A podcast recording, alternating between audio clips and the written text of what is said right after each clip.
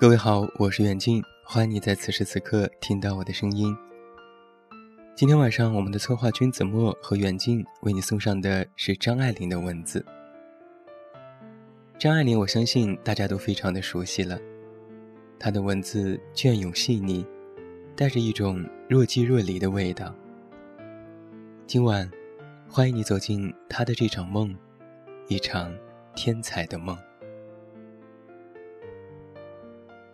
我是一个古怪的女孩，从小被目为天才。除了发展我的天才之外，别无生存的目标。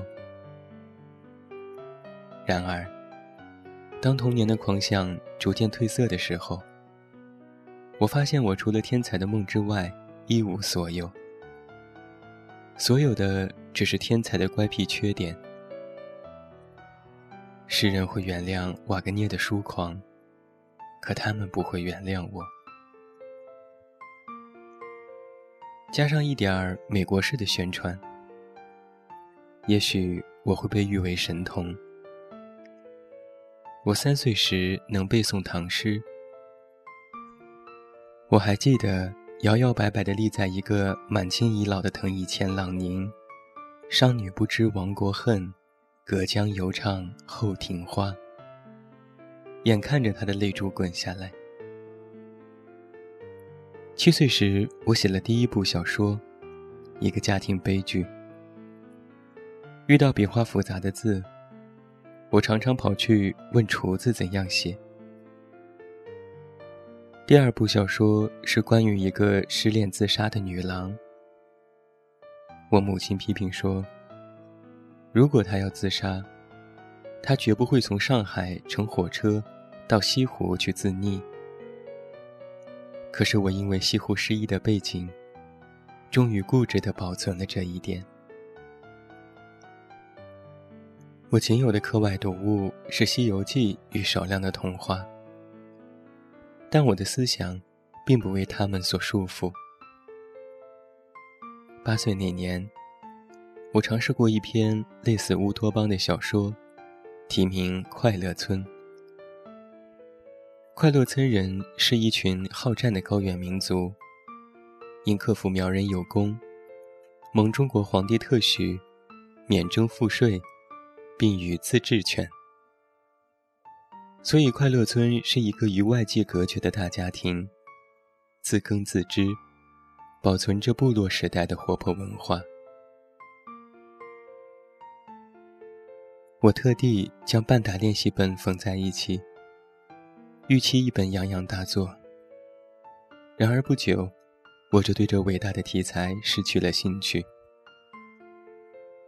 现在我仍旧保存着我所绘的插画多帧，介绍这种理想社会的服务、建筑、室内装修，包括图书馆、演舞厅、巧克力店、屋顶花园。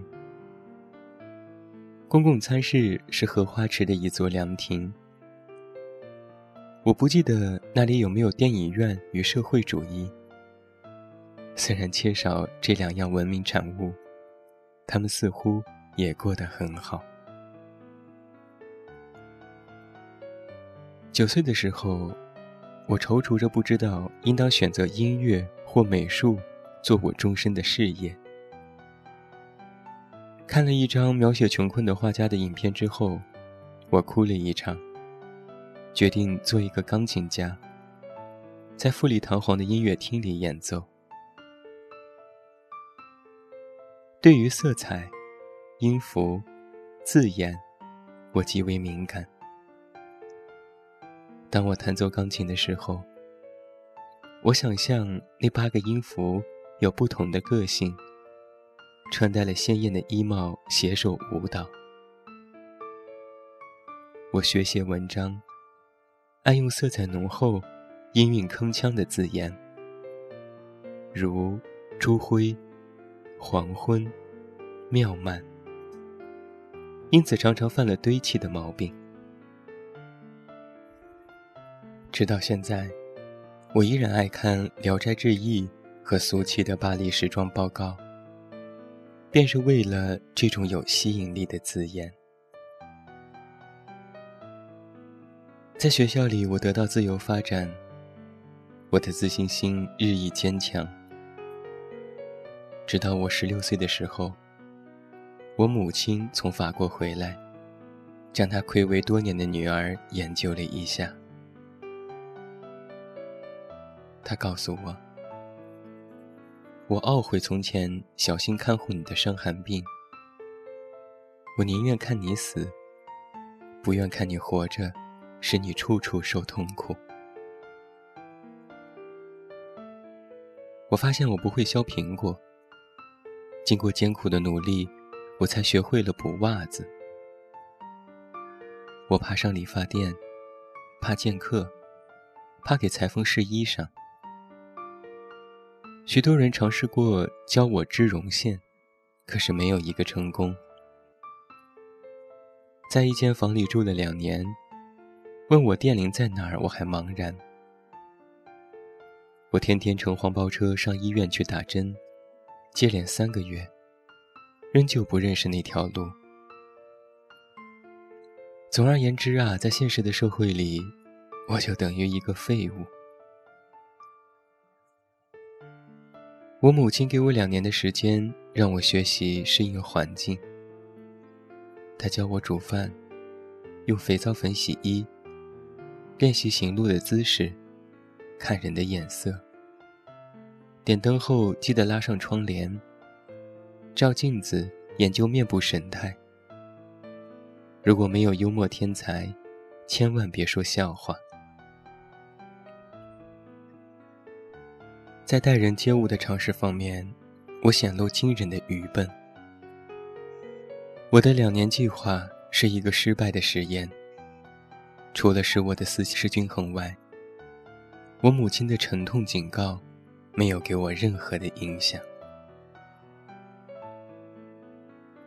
而生活的艺术，有一部分我不是不能领略。我懂得怎么看七月巧云，听苏格兰冰吹风笛，享受微风中的藤椅，吃盐水花生，欣赏雨夜的霓虹灯。从双层公共汽车上伸出手摘树巅的绿叶，在没有人与人交接的场合，我充满了生命的欢欣。可是啊，我一天都不能克服这种咬念性的小烦恼。生命是一袭华美的袍，爬满了枣子。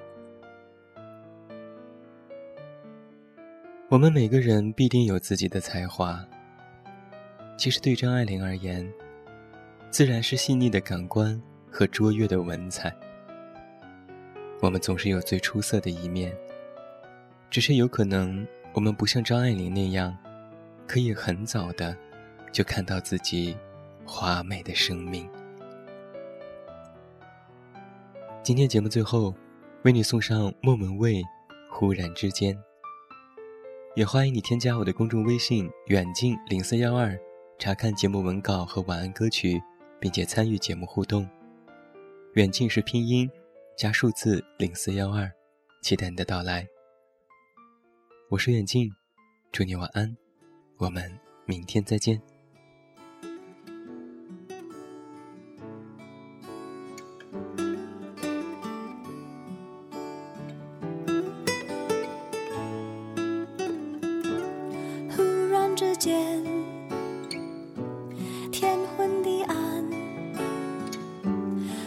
世界可以忽然什么都没有，我想起了你，再想到自己，我为什么总在非常脆弱的时候怀念你？我明白，太放不开你的爱，太熟悉你。怀分不开，想你算是安慰还是悲哀？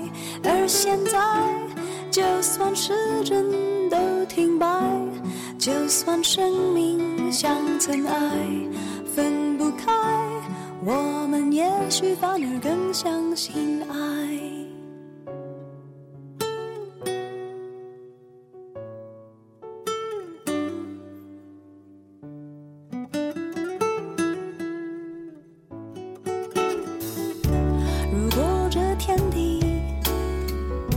最终会消失，不想一路走来珍惜的回忆。没有你。